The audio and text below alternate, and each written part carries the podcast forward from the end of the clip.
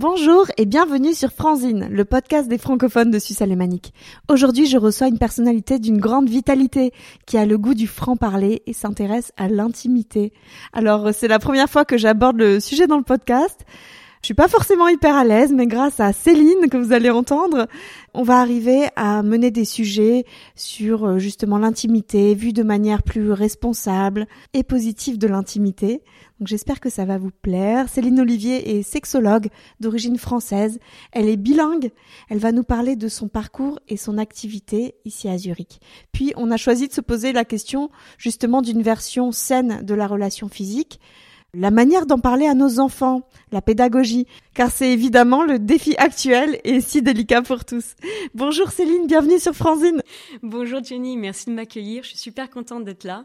Et euh, donc je vais te donner une tâche aussi, euh, Jenny, ça va être justement d'être un peu le porte-parole de tout, euh, toutes les femmes, de tous les parents aussi, qui, qui ont justement des, des difficultés à parler d'intimité, de sexualité, de relations intimes. Donc pose-moi toutes tes questions, et celles, toutes celles qui te font peur aussi. D'accord, bon je vais essayer je promets rien. Bon, quand même, ce qui m'intéresse d'abord dans le podcast, pour revenir à ton histoire, c'est de voir ce qui a amené les gens dans la région, euh, leur parcours, l'expatriation. Donc, est-ce que tu peux un petit peu nous raconter ton background? Oui, c'est une longue histoire, donc je vais essayer de faire court pour pas me perdre justement dans les détails. Alors moi, je suis arrivée en 2005 en Suisse, donc ça fait à peu près 15 ans, et euh, c'est un peu un un, ouais, un peu le hasard qui m'a amené, amené ici. Moi, je viens de Normandie. J'ai euh, suivi des études euh, en langue slave et germanique. Et euh, donc, pendant mes études, j'ai pu participer à un échange et être assistante linguistique pendant quatre ans à Vienne, en Autriche. Et j'ai pu enseigner ma langue maternelle, donc qui est le français. Et ça a été une expérience vraiment très enrichissante, très mmh. intéressante parce qu'il y avait des publics tellement différents. Et euh, donc moi, l'enseignement, c'était clair, c'était ma vocation, donc euh, je voulais absolument enseigner. Je suis rentrée en France, j'ai fini mes études. J'ai fait un remplacement en tant que prof d'allemand euh, en Alsace, pas très loin d'ici, à la Bresse, dans un collège. Et c'était un peu compliqué parce que déjà l'approche pédagogique justement et didactique est quand même différente dans les pays germanophones et mhm. germaniques, on va dire, que qu'en France. Ah, c'est quoi la grosse différence euh, Je dirais l'approche, le, contact mhm. avec euh, avec le avec les élèves. Et moi, je vois que euh, j'avais une approche très humaine, horizontale.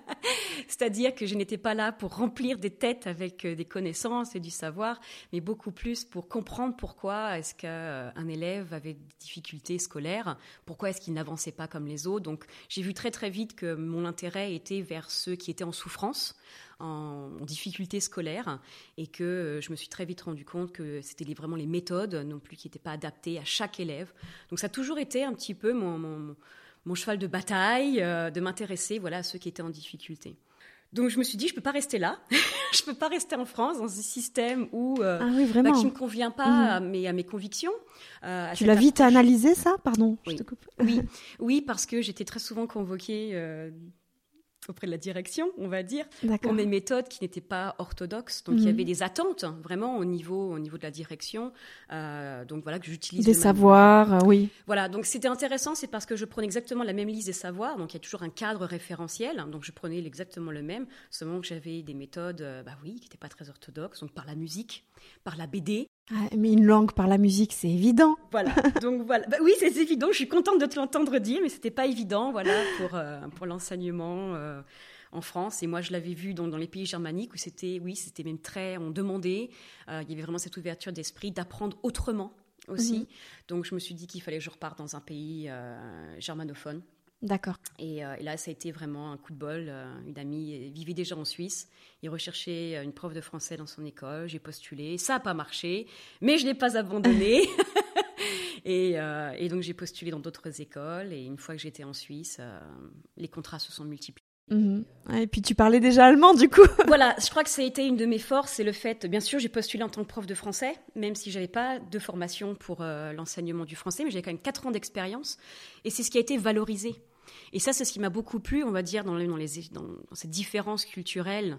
Euh, pour moi, la Suisse, c'est vraiment le pays qui m'a donné une chance, mmh. qui a non seulement reconnu mes compétences, euh, alors là, qui était vraiment mon expérience pratique, donc de l'enseignement avec des des publics complètement différents. J'ai eu les petits rats de l'Opéra de Vienne, j'ai eu des grands sportifs, j'ai eu des personnes avec des troubles de l'attention, euh, j'ai eu des surdoués aussi. Donc toute cette expérience d'un public divers, oui, divers et diversifié mhm.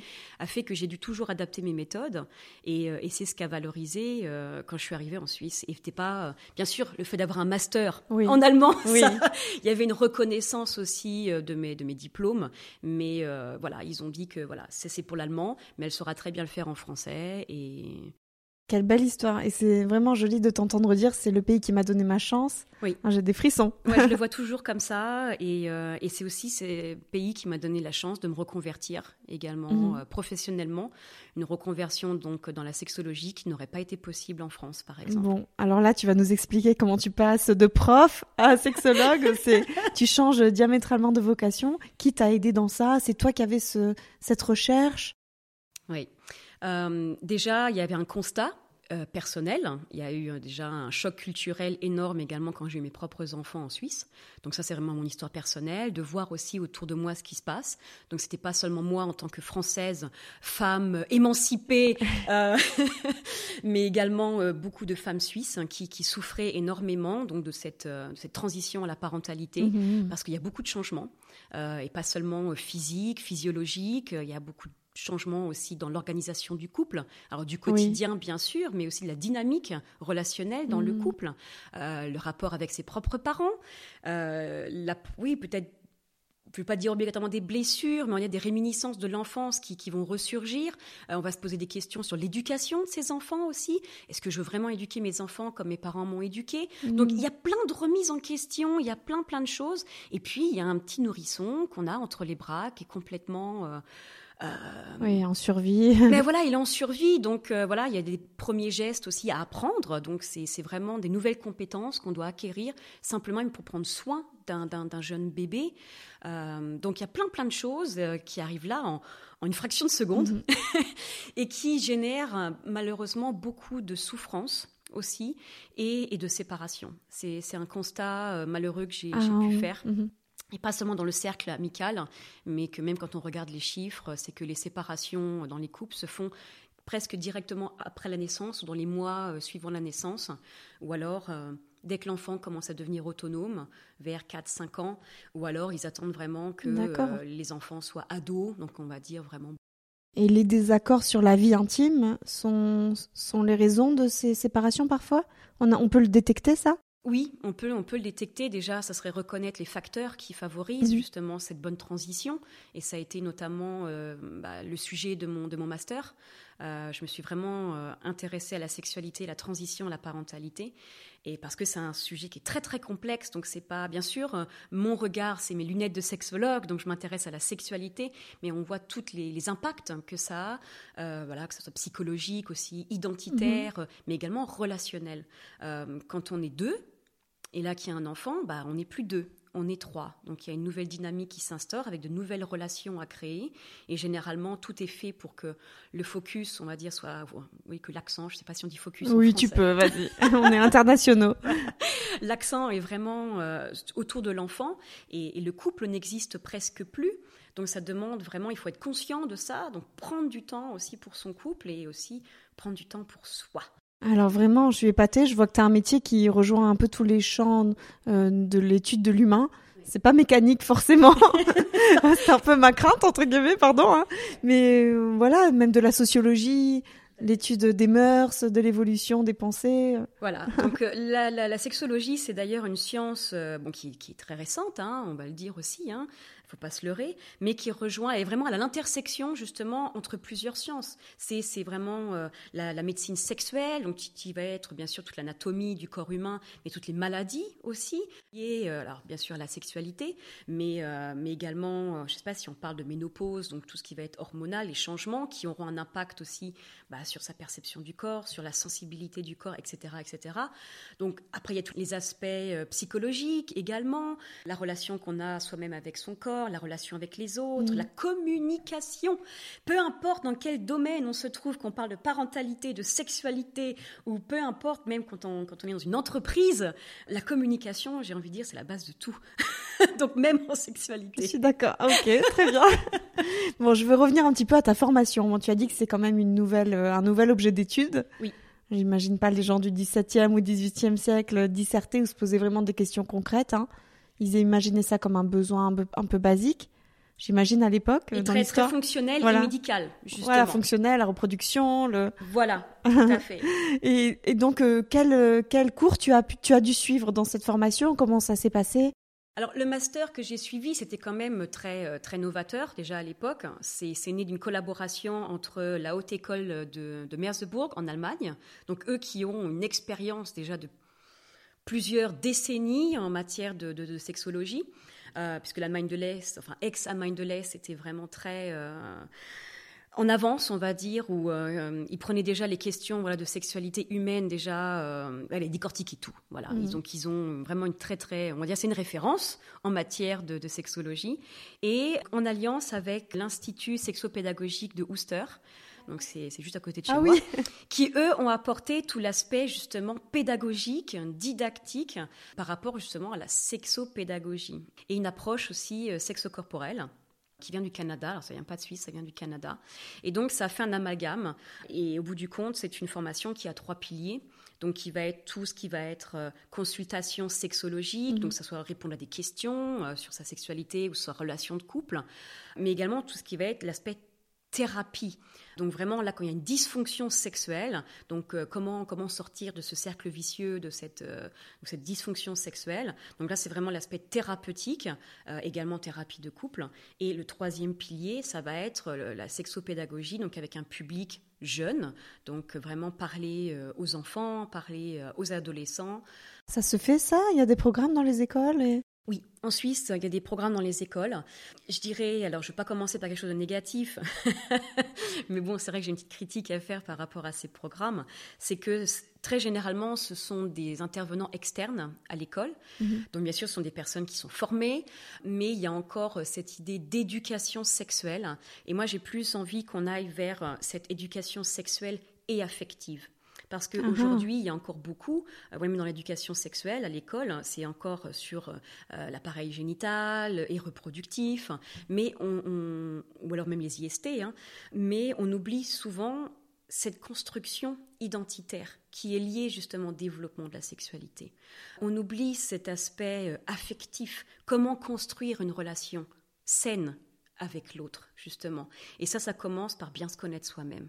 Ça commence à être avec, je dirais, une relation saine avec soi-même. Alors, qui est le mieux placé pour le faire envers des jeunes? Bon, tu vas dire la famille, n'est-ce pas? Les parents ou bien Déjà, prendre conscience que nous sommes tous des êtres sexués et sexuels, même des enfants.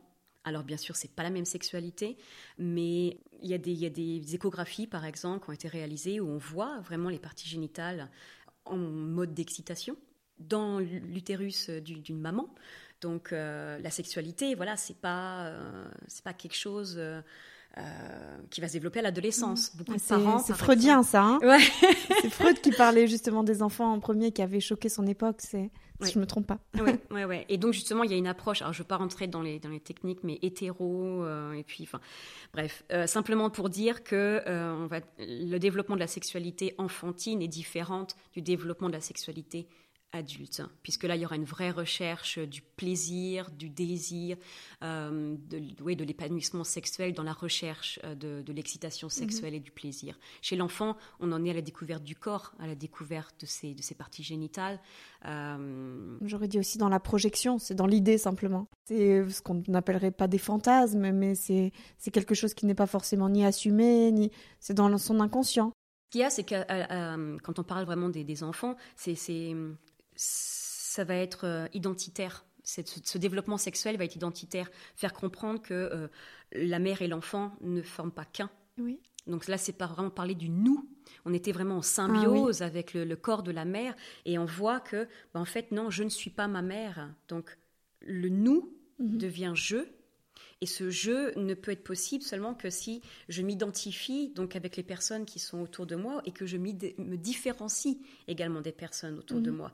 Et ça passe également par bah, reconnaître euh, son genre, euh, alors reconnaître ses parties génitales et s'inscrire aussi dans, dans, un genre, euh, oui, identitaire et sexuel, que j'ai envie de dire. Tu peux comprendre que ça dérange quand on parle de maternité, de sexualité ensemble. On va, on va en parler après, qu'il s'agit d'attachement.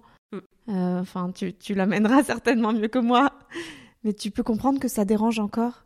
Non. Je suis mal à l'aise avec ça, mais c'est complètement parce que voilà, c'est l'enfant ange, l'enfant pur. Tu vois ce que je veux dire? Voilà, euh, donc il faut enlever nos enfants de ce piédestal. non, il faut, il, faut, il faut voir ça au niveau purement humain et relationnel. Nous sommes tous des êtres humains à, des stades différents euh, de notre euh, expérience, mm. alors voilà, qu'elle soit expérience de la vie, mais expérience sexuelle également, euh, de nos attentes aussi par rapport à notre vie. donc c'est vrai que quand les enfants sont petits, bah, on accompagne, en tant que parent, on accompagne un autre enfant. Et là, j'ai envie de dire, on a quand même, c'est pas, c'est pas des mini les enfants. ils ont, ils ont leur propre, leur propre volonté. Et, et, je crois que c'est un des rôles des parents, c'est d'accompagner leur enfant et de respecter mm. leur enfant. Euh, dans leur choix. Alors ça. Euh, Alors comment on fait ça justement bah J'ai eu une petite dispute avec mon mari hier soir à propos de ça. oh non, le podcast a mené une dispute. Comment est-ce que voilà voilà euh, comment est-ce qu'un enfant donc qui n'est pas mature on va dire peut faire des choix Donc c'est justement le rôle du parent d'être d'être bienveillant, de, de, ne pas de ne pas être dans le jugement et d'expliquer les choses. Alors là, si on revient dans la thématique de la sexualité, c'est sûr qu'on va pas expliquer à un enfant de 3 ans qu'est-ce qu'une relation sexuelle, mm. euh, mais lui faire comprendre euh, bah, d'où il vient, parce que à 3 ans, en plus c'est l'âge, l'âge charnière où on sait qu'on est un petit garçon ou une petite fille. Euh, et, du coup, bah, ça, va être des questions bah, d'où je viens. C'est pas bien le chou et la salade? Après, voilà, moi je viens pas. Euh, moi, je suis très contente que tu m'aies invité à ce podcast. Et euh, généralement, c'est vrai qu'on attend beaucoup de conseils. Et, j'ai envie de dire, bah, faites-le comme vous le sentez. D'accord. Mais sachez simplement que euh, en, éduquant, en accompagnant votre enfant sur, sur, sur, ce chemin de vie, parce que la sexualité fait partie de son chemin de vie, vous allez le protéger. Euh, c'est une des meilleures préventions qui soit. Donc bien sûr, les parents ont des peurs. Euh, et ça, c'est des peurs qui sont transmises aussi de génération en génération parce que la, question principale que les parents me posent, c'est comment en parler? Mm-hmm. bah, Tout simplement, dites les choses comme elles le sont. Oui, en général, c'est la télé qui les éduque ou les copains en cours d'école? Alors, si on regarde les statistiques, effectivement, où vont chercher euh, donc les enfants, plus plus plus les adolescents, où est-ce qu'ils se renseignent? Bah, c'est Internet, ouais. C'est Internet. Euh, c'est Internet, et puis c'est leurs camarades qui n'ont pas plus d'expérience ou de connaissances en la matière, et c'est là que vont naître justement toutes les aberrations, euh, toutes les, j'ai envie de dire, ouais, toutes les attentes aussi euh, sur comment vivre sa sexualité, comment vivre sa relation avec l'autre, parce que bah, ce qu'on trouve sur Internet ou ce qu'on voit à la télé, c'est pas obligatoirement la réalité, tout mhm. simplement. Donc, et là, je pense spontanément à la pornographie parce que euh, si on tape voilà sur internet je euh, je sais pas euh, qu'est-ce que recherchent les enfants ah, j'avais cette phrase je là elle me revient plus mais voilà si on, si on même, même simplement le thème de la première fois mhm. obligatoirement on va trouver sur un peu de tout et de n'importe quoi donc oui il y a de très bons sites d'éducation euh, où l'enfant va pouvoir trouver ses, ses, réponses tout seul aussi à ces questions. Euh, il y a très bons sites aussi où les parents vont trouver des informations pour accompagner leur enfant. Euh, mais ce que les enfants vont trouver sur Internet, c'est bah, des images pornographiques, des, des, des, contenus vraiment douteux, et, mais ils vont grandir avec ça. Mmh. Ils vont grandir avec ces images, croyant que c'est la réalité. Et si la communication, parce qu'on parlait de communication tout à l'heure, donc si le parent ne s'est pas posé comme un je dirais, un, interlocuteur, j'ai envie de dire privilégié, dans l'intimité de ses enfants, euh, bah, il ira poser ses questions à quelqu'un d'autre et, ils, vient, ils viendront pas dire Papa, maman, tu sais, j'ai vu un truc sur Internet, j'ai trouvé ça bizarre, enfin, il y avait des images qui étaient choquantes. Euh, ils iront ni en parler à leurs parents, ni à leurs professeurs. Mm. Donc, euh, ils vont rester avec, ces, avec ce qu'ils ont vu, peut-être avec ces chocs justement. C'est ce qui va vraiment imprégner bah, leur pupille et leur cerveau, et ils vont grandir mmh, avec mmh. ça, croyant que la sexualité, bah, c'est ce qu'ils ont vu euh, sur Internet. Donc, je pense qu'il faut utiliser bah, le rapport qu'on a. Donc, tu parlais d'enfant, l'enfant ange, l'enfant privilégié, etc. Oui, on a d'excellents rapports avec nos enfants quand ils sont tout petits, parce que j'ai envie de dire, le papa et la maman, bah, on est leur Dieu. Mhm, c'est ça. C'est, on, sait tout.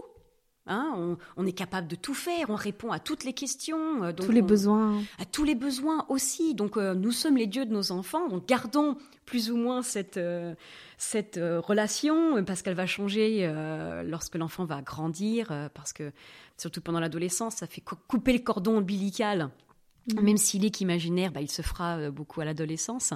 Mais c'est justement là, garder le lien quand même. Alors un lien qui est plus ou moins malléable, donc euh, ça, ça sera avec la communication. Donc à trois ans, quand vos enfants vous posent des questions, bah, d'où ils viennent ou sur leur corps, etc., bah, répondez-y. parlez de vos propres peurs en disant, bah, écoute, comme tu l'as annoncé mm. au tout début de l'interview, tu dis, voilà, je suis pas à l'aise avec cette thématique, bah, dites-le à vos enfants. Oui, d'accord. Tu sais, je suis pas à l'aise parce que bah voilà, moi-même j'ai mes propres peurs ou, mhm. euh, ou alors je ne je ne sais pas. Dites à vos enfants, je ne sais pas, mais je vois cet intérêt. Si tu veux, on peut chercher ensemble. Si l'enfant ne pose pas de questions à 3 ans, à 5 ans, euh, les enfants posent toujours des questions, il y a toujours la période des pourquoi. pourquoi, après il y a la période des comment. Est-ce qu'on doit assouvir une question, une curiosité qui ne s'exprime pas? J'ai pas, là, j'ai pas envie qu'on soit intrusif non mhm. plus dans la vie de nos enfants. La sexualité, c'est aussi une question de maturité. Donc, même si vous allez trouver des manuels, j'en ai un aujourd'hui, où il y a un repérage également euh, en fonction de l'âge des enfants, c'est un indicateur, mais il faut surtout voir la maturité de mhm. vos enfants et qui est mieux placé que les parents pour, euh, pour oui, mhm. juger, jauger cette maturité. Euh, donc déjà, les parents, renseignez-vous sur le développement voilà, bio, psycho et social de vos enfants pour savoir, euh, bah voilà, je veux pas aller trop vite, hein, c'est surtout une des peurs des parents, je veux pas lui enseigner quelque chose pour laquelle il n'est pas prêt. Euh, puis renseignez-vous. Euh, euh, quand une question, je une question. Alors si la question vient, bien sûr, bah, retournez la question. Bon, on te contacte Alors on me contacte aussi. oui, bien sûr, on me contacte.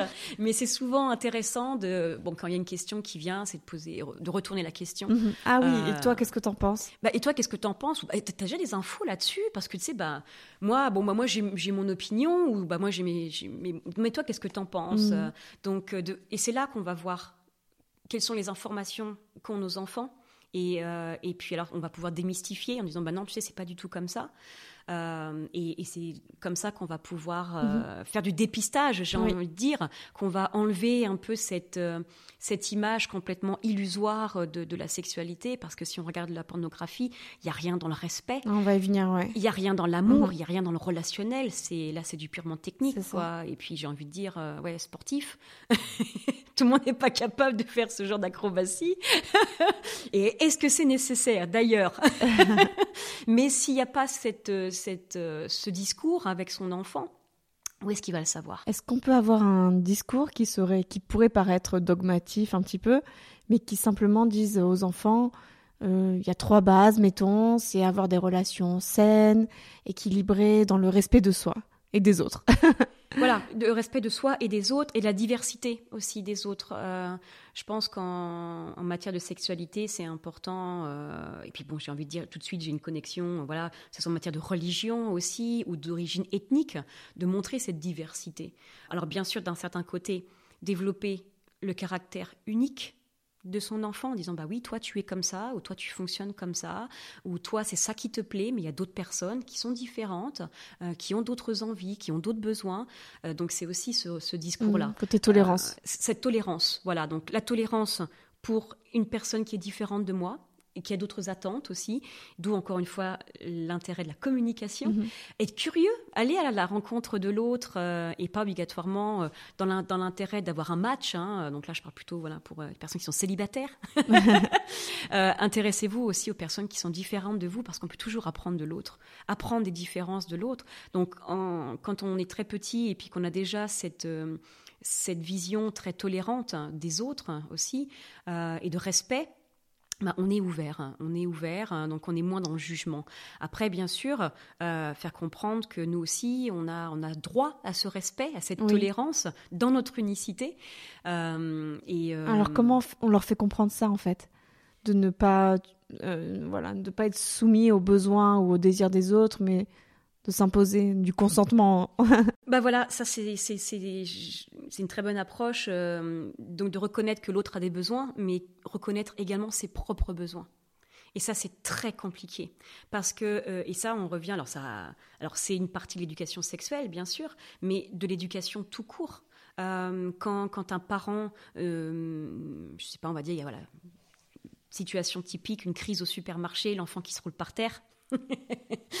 Donc il va y avoir la réaction, voilà, réaction contre réaction, etc. Mais soit on, peut, on peut nommer déjà les, ce qu'on voit, alors je vois, apparemment, je pense que tu n'es pas content. je vois que tu te roules par terre, donc décrire, décrire ce qui se passe, et puis nommer, nommer, euh, nommer les émotions. Euh, et ça parce qu'il y a peu de personnes, je pense, euh, je le vois, je le vois en, en consultation, des adultes qui sont incapables de nommer leurs sentiments. D'accord. Leurs émotions. Ça, c'est une éducation aussi. Hein. Alors là, c'est vraiment du vocabulaire, tout mhm. simplement. Donc, on en revient encore aux bases de la communication. Donc, nommer, nommer une émotion, nommer un sentiment. Euh, ça, si on ne vous a pas appris ce vocabulaire-là, ça va être compliqué. Parce que vous allez ressentir des choses, mais vous n'allez pas pouvoir les nommer. Et... Ah, je vous suggère la littérature pour, parler à, pour pallier à ça, si on ne vous l'a pas appris. Parce que... Oui, ouais. Euh, donc là, bah, quand j'ai affaire à ce genre de, de, de situation, donc, bah, voilà, j'ai l'impression de alors là, c'est un rapport peut-être, euh, bon, a un adulte en face de moi, ah, mais du coup, euh, bah, on va reprendre les bases comme avec des enfants. Euh, donc nommer, nommer des sentiments, nommer des émotions, et, et parce qu'il y a beaucoup de personnes aussi qui ont il y a un certain tabou aussi à ressentir des émotions. Alors, je ne vais pas dire obligatoirement les hommes, voilà, mais aussi les femmes. Mais pourquoi est-ce que je ressens ça ou pourquoi est-ce que je ressens cette colère, même envers mon partenaire, tout simplement, euh, euh, parce que je l'aime, mais j'ai cette colère en moi et je la comprends pas. Et justement, ce qu'il faut savoir, c'est que derrière chaque émotion, il y a un besoin inassouvi. Mm. Et donc, il n'y a pas d'émotion positive ou négative. Une émotion, c'est là pour nous faire réagir c'est une, une, information qui est envoyée par notre cerveau en disant écoute, il y a un truc qui va pas, ou alors si, si je suis joyeuse, bah t'as vu, c'est super, tout se passe très bien. Donc on, le cerveau nous envoie une information et généralement euh, c'est une information pour nous faire réagir. Mm-hmm. C'est pas pour, euh, pour l'autoflagellation, euh, c'est simplement à dire écoute, là tu as un besoin qui a été inassouvi, donc fais quelque chose. Et quand on a compris ça, c'est le béaba, quoi. Je veux dire, là, moi, j'invente rien du tout. Euh, mais quand j'annonce ça euh, en, salle de consultation, euh, j'ai l'impression, bah, les gens me regardent avec des petites étoiles dans les yeux. Ah et, c'est tellement si ah, simple. Comme si, oui, c'est possible maintenant de dépasser un problème. Je leur dis, oui. Tout à fait. Et, là, donc on en revient peut-être, voilà, comment éduquer ses enfants à la, au consentement, surtout. À la sexualité, au consentement. Bah, voilà, dites les choses comme elles mhm. sont, euh, partez, euh, partez du corps, partez des émotions, partez des besoins. Est-ce que c'est une bonne idée de dire à, une jeune fille, à un jeune homme, s'il y a une proposition, de systématiquement commencer par dire non et ensuite se demander, prendre le temps de la réflexion, un jour ou deux, de ne pas être dans le moment, de d'abord avoir faire un pas en arrière, d'observer, de s'observer et de savoir si on est vraiment parce que c'est ça le problème du consentement, c'est qu'on voit qu'il y a des gens qui ont des emprises, il y a des situations qui mènent à une soirée, euh, j'en sais rien, je, peux m'imaginer euh, que voilà et du coup, euh, est-ce que c'est une bonne technique de dire on dit non et après alors oui et non. donc apprendre à dire non dans le sens donc plutôt que de répondre comme ça, apprendre à dire non, apprendre à dire oui, c'est simplement lorsqu'une euh, personne s'intéresse à moi, déjà reconnaître ses intentions. Est-ce qu'elles sont purement relationnelles et amicales ou est-ce qu'il y a plus? Et déjà, euh, j'ai envie de dire, il y a beaucoup de personnes qui se lancent mais dans une relation sexuelle euh, et dans un couple, mais sans avoir discuté comment est-ce qu'on veut être ensemble. C'est ça le consentement. Ça fait peur en fait ces discussions, j'imagine. On a peur de perdre l'autre ou de plus être en phase, de casser un petit peu une bulle qui a l'air jolie. Tout à fait, parce qu'on a peur d'être rejeté. Mhm. On, n'a pas, on a peur de ne pas être accepté comme on est. Donc c'est pour ça qu'on est toujours dans cette tendance donc de séduction, va plaire à l'autre pour être accepté. Et en fait, c'est pas une bonne technique parce que euh, alors ça va marcher peut-être au début, euh, on va évoluer aussi, mais il y a un moment où on va arriver vraiment à, un mur. Euh, ou alors un nœud. Voilà, j'aime, bien, bien, parler de nœud dans les, dans les relations, parce qu'un nœud, ça peut toujours se, se, défaire. Un mur, ça peut se contourner aussi. Mais euh, on arrive vraiment à un blocage, et euh, c'est comment en sortir. Donc, si à la base, et là, on peut parler même de la mhm. parentalité, quelque chose qui me tient très à cœur, faire un enfant. Mhm. Pourquoi? Mhm. Est-ce qu'on se pose la question, quand on est un couple, pourquoi est-ce qu'on veut des enfants? Et là, c'est intéressant, c'est que la réponse est bah, bah, tout le monde veut des enfants. C'est évident. Oui. C'est tellement évident. Quand même, de nos jours, les gens se posent plus la question. Maintenant, on a le choix d'en faire ou pas. Voilà, c'est ça. Mhm. Mais euh, je vois qu'il y a beaucoup de parents euh, qui, justement, il y a des relations qui, vont casser parce qu'ils se sont pas posé la question. Parce qu'on bah, on fait comme les autres, parce que bah, c'est tellement naturel d'avoir des enfants, mais on ne s'est pas posé la question quel genre de parents on voulait être. Euh, qu'est-ce qu'on va vouloir transmettre aussi à nos enfants? Donc il y a toute cette culture familiale à développer quand on devient parent. Et avant ça, avant de développer cette culture, il faut développer sa culture de couple. Donc avant d'être un couple, bah, je suis un, moi. Euh, donc on est toujours je dirais, on est toujours une, comme une pâte à modeler, on peut toujours évoluer, on peut toujours s'adapter, mais c'est toujours, euh, voilà, quel est mon objectif dans la vie, mm. qu'est-ce que je veux? Et quand je vais mettre en couple avec quelqu'un, mais c'est quoi mon objectif? Donc on est très souvent dans l'idolation également du grand prince charmant mmh. ou de la princesse. Et puis, on va, dire au bout, euh, alors la, phase de lune de miel dans le couple, hein, elle peut durer 3 à 4 ans. D'accord. Hein. Euh, donc on va avoir une très très bonne relation, euh, autant affective que sexuelle. Et puis après il y a la routine qui s'installe. Et puis surtout on voit que le prince charmant bah, se transforme en crapaud euh, tout moche, charentaise, et qui pue. Et, la princesse, et ben voilà, on se rend compte que bah, elle n'était pas si classe que ça cette princesse. donc on est dans la désillusion et, le couple s'effondre complètement parce mmh. qu'à la rencontre on était dans cette fausse image déjà de l'autre parce que bah, c'est aussi l'image qu'on a voulu donner. Mhm. Donc j'encourage toute personne, soyez vous-même, même si vous croyez que vous êtes bizarre, bah non, vous êtes vous, vous êtes unique, et vous trouverez toujours quelqu'un euh, à qui vous allez plaire, même si vous êtes hors norme, on va dire des, des, des, des des dictats de beauté aussi, euh, parce que le corps, la relation avec le corps est ah, aussi body euh, positive. ouais, mais complètement euh, body positive. voilà, puis même trouver votre style. C'est sûr, on mhm. peut s'habiller comme les autres, ou alors on peut s'habiller bah, parce que voilà, ce pull-là, il est génial, je l'adore, mais ça va pas avec mes chaussures. Mais qui a dit ça? C'est un bon message pour les jeunes aussi. Mais complètement. Je te recentre un petit peu sur le côté pédagogique. Oui, s'il te plaît. Donc on est, euh, oui, on essaie d'envisager comment parler à nos enfants d'une relation saine et équilibrée. Et là, je vais commencer par le contre-pied. Vas-y. Justement, est-ce que tu vois l'expression de la violence sexuelle, des attitudes destructives ou de la pornographie comme une nouveauté de notre époque? Est-ce que c'est un nouveau phénomène? Enfin, nouveau, je m'entends, mais est-ce que c'est récent? Quels sont du coup les nouveaux paramètres, les chiffres aussi en termes d'abus, de, violence? Voilà, comme de la même manière qu'aux États-Unis, quand il y a une tuerie dans une école, on dit c'est parce que cet enfant jouait trop à un jeu vidéo ou ce jeune je, voilà voyait des choses violentes. Eh bien, est-ce que tu penses que les violences et abus qui sont de plus en plus dénoncés et on le salue sont liés à l'excès de pornographie de, de ces images? Alors, il y a, y a, plein, plein de choses qui me viennent en tête hein, quand tu poses ta question. C'est une grande question. Ouais, ouais, et très complexe. Je vais essayer d'y répondre le plus euh, justement possible. La première chose que, que j'aimerais établir, c'est que, comme je dit tout à l'heure, la pornographie, ça n'a rien à voir avec la sexualité. Euh, donc déjà, c'est un premier message qu'il faudra faire passer auprès de vos enfants, hein, de toute manière. Euh, c'est, ça n'a rien à voir. C'est, c'est, c'est un divertissement, la pornographie. Après, bah, c'est comme les, les, films de science-fiction ou les, les films d'horreur. On, bah, on va les regarder, on les regarde pas. Hein. Euh, donc euh, après, est-ce que ça a une influence sur les comportements? Alors oui, puisque euh, si les, jeunes n'ont pas la possibilité de parler ouvertement, sans jugement et dans, et dans la bienveillance avec une personne de confiance, notamment leurs parents ou même un professeur ou même voilà même moi un sexologue, à qui voilà à qui vont et qui vont discuter? Donc ça va encore une fois la pornographie cette référence donc le problème, c'est croire que c'est la norme, justement. Voilà, c'est ça. Donc, on va instaurer cette norme. Donc, encore une fois, et là, je, le, je, crois que je vais me répéter énormément, mais euh, j'encourage vraiment tous les parents à, à, parler de ça. Donc, à l'école, il y aura euh, cette. Euh, il parle de compétences médiatiques. Donc, la pornographie est abordé dans, cette, euh, dans ce domaine-là à l'école. Mais, euh, mais effectivement, ça va devenir une norme parce qu'aujourd'hui, alors ce qui a changé, alors c'est pas nouveau la pornographie, ça a toujours existé. Ah bon? Mais oui, euh, la pornographie, même si tu regardes, alors là on va prendre le côté très culturel, si tu regardes les, les Aztèques, ils ont toujours fait des, des, des statues. ah si, mais le Kama Sutra, excuse-moi, c'est pas nouveau le Kama Sutra. Les hindous, alors je ne vais pas te citer les dates, hein, mais mais il y a toujours eu des reproductions érotiques et pornographique. C'est simplement, alors ce qui a changé, parce que tu me demandes quels sont les nouveaux paramètres, bah aujourd'hui, elle est accessible et gratuite.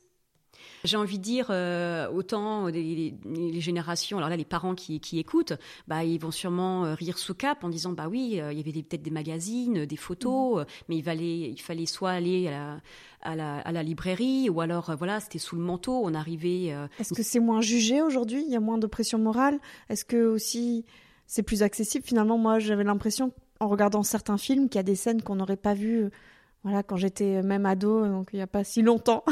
ouais.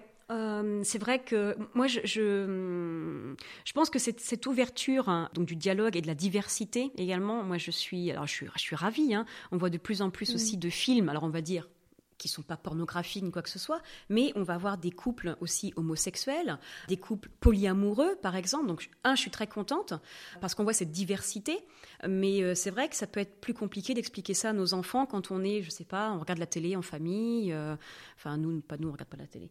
Euh, mais mais mais justement, donc encore une fois, avoir ce discours en disant bah tiens, il y a une scène. moi personnellement, voilà, ça me c'est pas que ça me choque, mais je vois, ça me travaille un petit peu. Et toi, qu'est-ce qu'il en est? Ah Donc allez, allez à la pêche aux ah, C'est dur, c'est dur. Donc partez, partez même vous, les parents, de vos propres émotions, les, les partager. Et puis, euh, alors parce que tu parlais, ça devient une normalité. Alors, euh, bah oui, quand on voit une scène même homosexuelle euh, ou même des couples, même sans voir, sans voir une scène érotique, hein, simplement des couples homosexuels ou polyamoureux à la télévision, ou même des handicapés, parce que euh, bah, voilà, les handicapés ont aussi le droit à la sexualité par exemple. Donc de voir cette diversité, ben, on revient encore à cette acceptance, et c'est la normalité. Est-ce qu'on a besoin de le montrer et de le voir? Ben, Si on ne la montre pas, on va encore créer un tabou. Mm. Parce que euh, justement, on va pas oser se montrer, parce qu'on va dire la norme. Alors voilà, mes parents, alors mes parents, c'est un homme et une femme. Donc la norme, c'est que pour être parent aujourd'hui, il faut qu'il y ait un homme et une femme. Alors on va dire génétiquement, oui. il y a d'autres possibilités. Ça tient toujours également.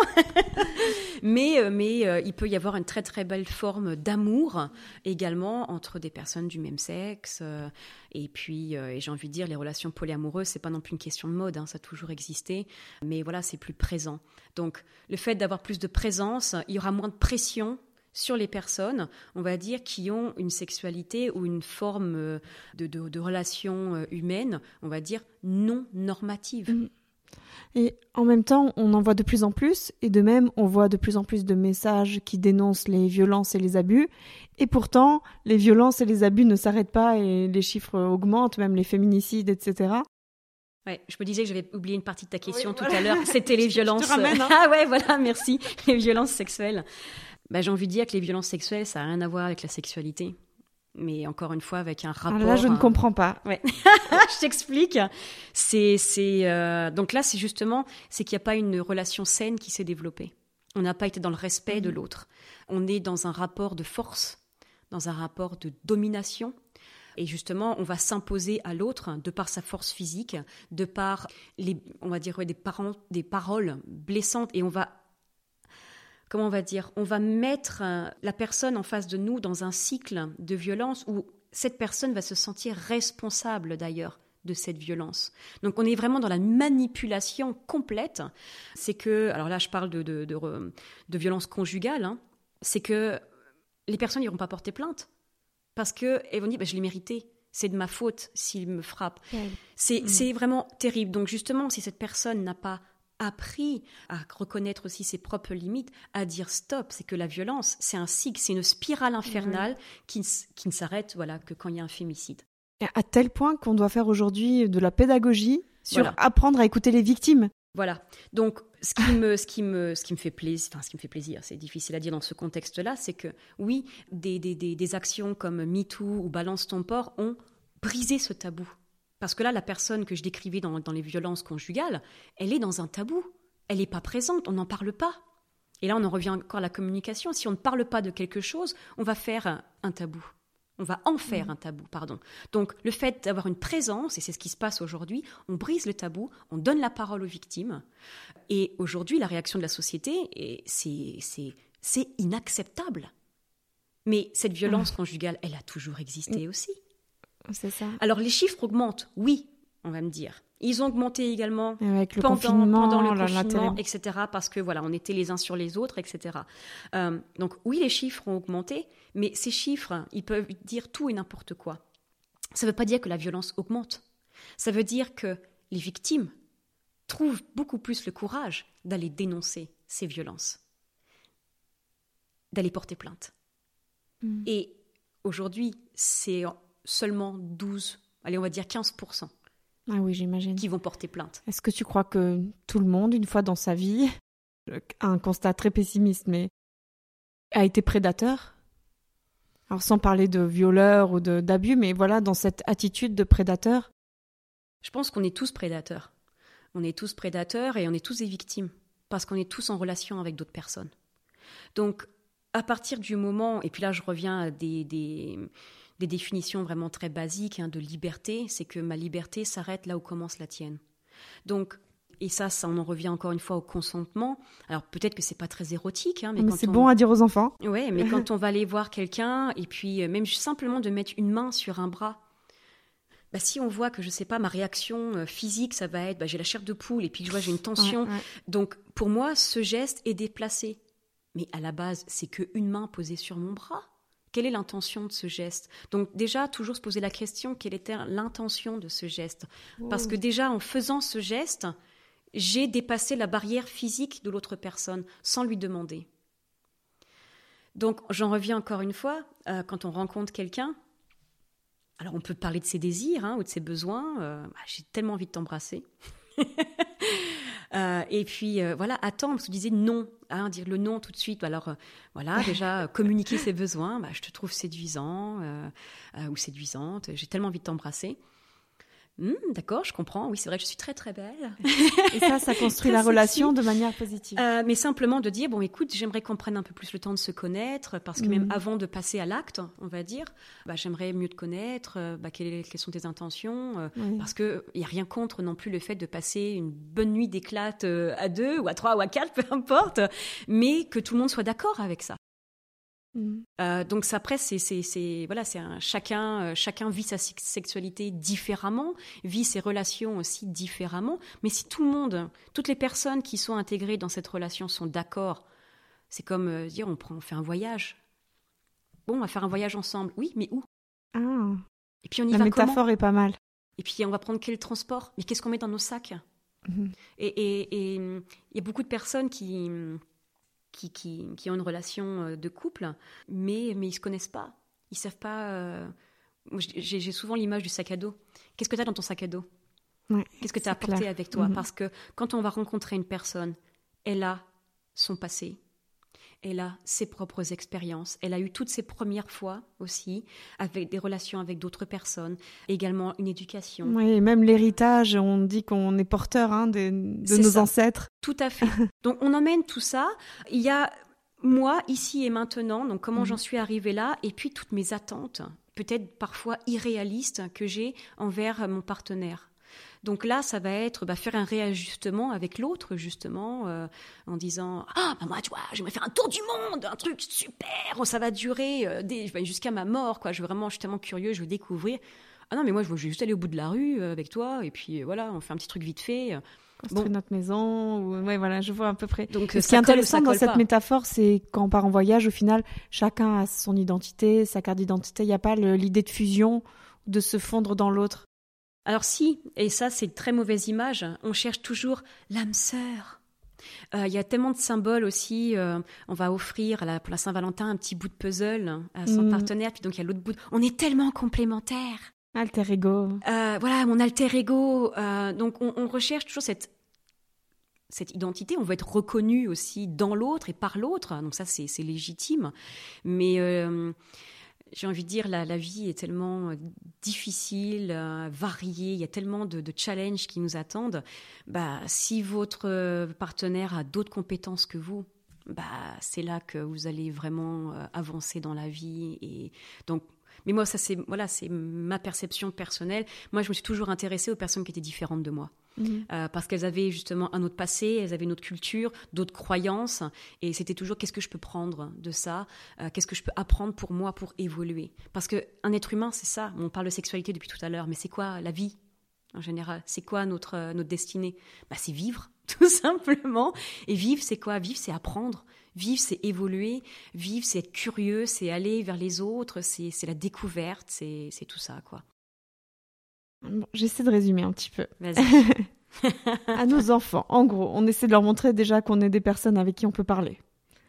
Voilà, c'est un sujet où voilà, c'est possible de l'aborder. On peut aussi dire quand c'est pas possible ou quand c'est dur ou chercher ensemble, renvoyer les questions. C'est ça. Euh, mettre des, des manuels à, disposition aussi. Mhm. Il y a des très très beaux livres, même pour les tout petits. Euh. Même des moins graphiques mais moins graphique. Mmh. Ouais, ouais. Mais voilà, ça traîne dans la bibliothèque familiale. Donc déjà, ça montre que c'est intégré dans la famille. D'accord. Parce qu'un enfant, bah, excusez-moi, euh, si je parle cru, mmh. mais papa et maman ont eu des relations sexuelles pour t'avoir. Donc ça, on va pas dire un enfant de 3 ans, mais c'est un fait. Ou alors oui, il y a eu une insémination artificielle, etc. Alors oui. Alors mmh. justement, deuxième chose, c'est parler du côté, euh, j'allais dire biologique, hein, naturel. Prendre cet axe-là, parler du consentement. J'ai envie d'ajouter déjà nommer les parties du corps. Ah. Nommer les parties génitales. Alors oui, on peut dire c'est la zézette. Euh, ah, terrible, en français, il y a plein plein de mots. Voilà, puis, ah, on a une langue très très riche, mais justement, euh, bah, le fait que euh, les parties génitales, bah, ils aient 36 dénominations, toujours avec une, une connotation, bah, les enfants, ils sont pas bêtes, ils sentent très bien déjà qu'il y a une gêne à ce niveau-là. Puis quand il y a une gêne, bah, ça va attirer la curiosité. Euh, donc on va aller voir ce qui se passe là. Donc c'est comme ça que vous allez attiser aussi encore l'intérêt de l'enfant. Mais pourquoi? C'est bizarre Même quand je me mets tout nu devant papa, devant maman, parce qu'ils sont fiers de leur corps, les enfants. C'est justement, je parlais tout à l'heure de là, je ne suis pas maman, je ne suis pas papa. Euh, regarde, je suis moi. ils vont se montrer. Alors voilà, ça c'est la prochaine étape. Donc le consentement, veut dire non, savoir aussi se reconnaître en tant que personne ses besoins, s'identifier tu disais, il y a des adultes qui ne peuvent même pas mettre des, mots sur leur, leur ressenti. Donc, donner ces outils-là. Je continue, hein, j'essaie de, dérouler. non, tu résumes très très bien, je te laisse faire. Euh, la chose d'après, c'est d'expliquer aussi que des choses qui peuvent être un peu plus extrêmes ou violentes ne correspondent pas à une relation construite. Tout à fait. Donc euh, aussi donner des outils en disant bah, pour construire une relation, il faut communiquer. Donc j'essaye d'être synthétique, mais je suis pas une pro là dans le dans le sujet. Tu fais très bien parce que moi je, vais toujours euh, dans d'autres domaines. Donc euh, voilà, construire la relation, le temps, poser les questions. Euh, on risque pas de perdre l'autre parce qu'on pose des questions et que cette personne-là n'a pas forcément cette éducation-là. On peut toujours mener quelqu'un puisque les personnes sont ouvertes sont de la pâte à modeler pour reprendre ton expression. Et puis oui, euh, tout ce qui est euh, justement être ouvert à la tolérance, au changement, soi-même pouvoir suivre euh, voilà son cœur, son bonheur, c'était le dernier point. C'est ça. C'est ça, c'est faire son bonheur. Moi, j'ai des personnes qui viennent, alors tout se passe bien hein, au niveau, même on va dire, physiologique mm. et technique au niveau de la sexualité, mais ils sont pas heureux ils sont pas heureux hein, parce que euh, bah, ils ont ils répondent pas à leurs propres besoins. Ils ont suivi un schéma normatif qui répond pas à leurs besoins. Donc, euh, Et tu poses beaucoup des questions, mais est-ce que vous l'aimez vraiment? Oui. Euh, des questions d'affection comme ça, de sensibilité, d'attachement? Oui. Est-ce qu'elle vous rappelle votre mère? alors moi je suis pas psychologue, hein, même si j'ai des, des, mais effectivement euh, il y a, y a euh, j'avais suivi un jeune homme où je crois qu'il y avait un très très gros complexe de deep et cette idéalisation de la femme en général et qui séduisait des femmes inaccessibles justement, bah, la peur de l'attachement, quelqu'un qui soit trop près justement au niveau sentimental. Mm. Mais mais voilà quoi, ça c'est j'ai envie de dire euh, oui c'est des questions très directes que je pose parfois quand je sens qu'il y a quelque chose qui est malsain dans la relation à soi ou la relation avec l'autre, mais sachant que, euh, par exemple, dans un cas de, de, discorde au niveau du couple, et ça je l'ai eu beaucoup dans le confinement, c'est est-ce que je dois rester ou partir? Tu ne peux pas prendre la décision. Toi. mais dans aucun cas, c'est moi qui prendra la décision. Par contre, je fais un bilan.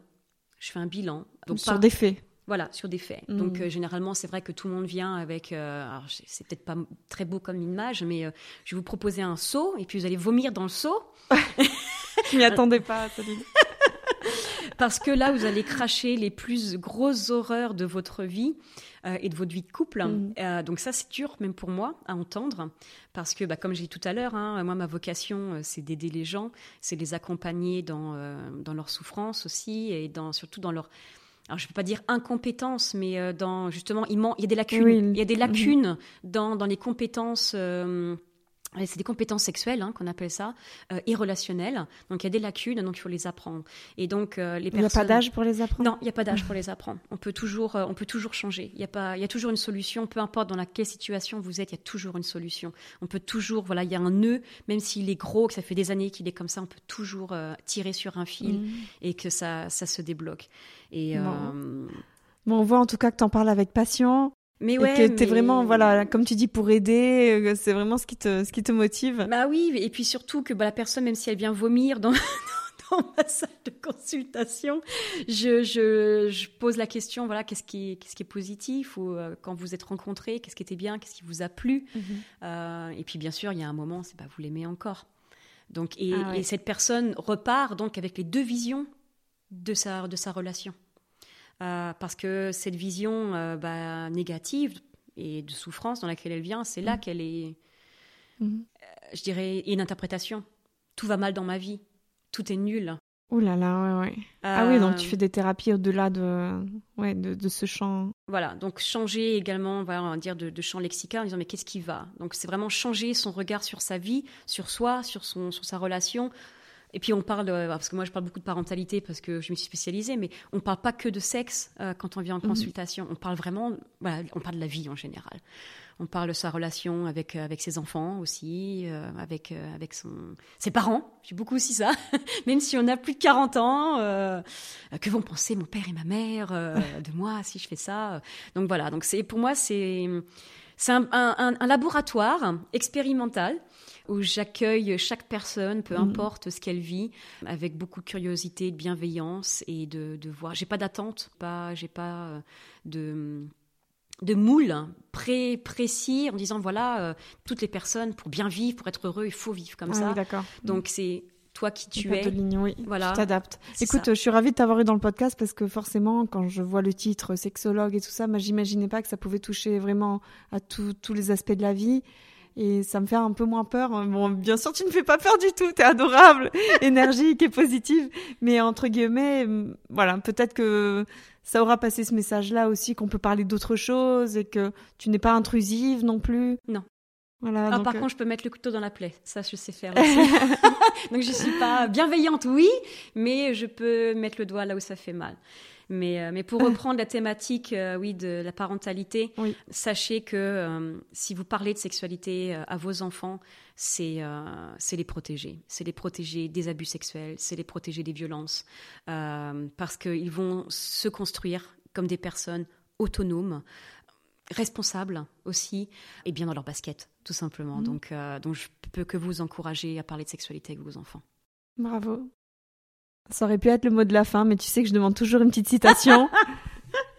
Un Oui. livre à partager peut-être? Oui, j'ai apporté un livre qui s'appelle Corps, amour, euh, sexualité de Charline Vermont et euh, j'ai choisi celui-ci en particulier parce qu'il y a plein plein de références, mais euh, c'est le premier guide d'éducation à la sexualité positive et inclusive. Donc ça, je vous recommande fortement. Et il y a plusieurs petits euh, chapitres en fonction de l'âge des enfants. Donc il y a les 5-8 ans, les 7-10 ans, et puis euh, donc on parlait de maturité de Oui. tout à l'heure. Donc euh, Ah, Pas mal, ok. voilà. Merci beaucoup, mais je mettrai le, le lien du livre dans la bio du podcast. Merci Céline. Bah, merci de m'avoir accueilli et puis d'avoir surmonté tes peurs pour parler de sexualité avec moi. Voilà, comme tu as dit, hein, que mes parents n'écoutent pas. non, je plaisante. Chers auditeurs, merci de vos écoutes. Non, mais franchement, on est resté dans le, dans le respect, dans le, voilà, on- c'était pas cru et c'est vraiment ce qui me correspond aussi. Donc, euh, je te remercie Céline. Bon, si vous voulez des trucs plus crus, je suis capable aussi. hein, mais... Merci à tous de vos écoutes. Un petit j'aime, des étoiles sur Apple Podcast.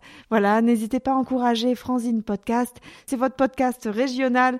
Vous rencontrez aujourd'hui une voisine qui est professionnelle de la santé. N'hésitez pas à faire appel à ses services si vous en avez besoin pour votre bonheur. Voilà, Franzine qui propage de la positivité. J'espère que vous l'aurez compris. Et puis à tous, euh, à très bientôt. Au revoir Céline. Au revoir.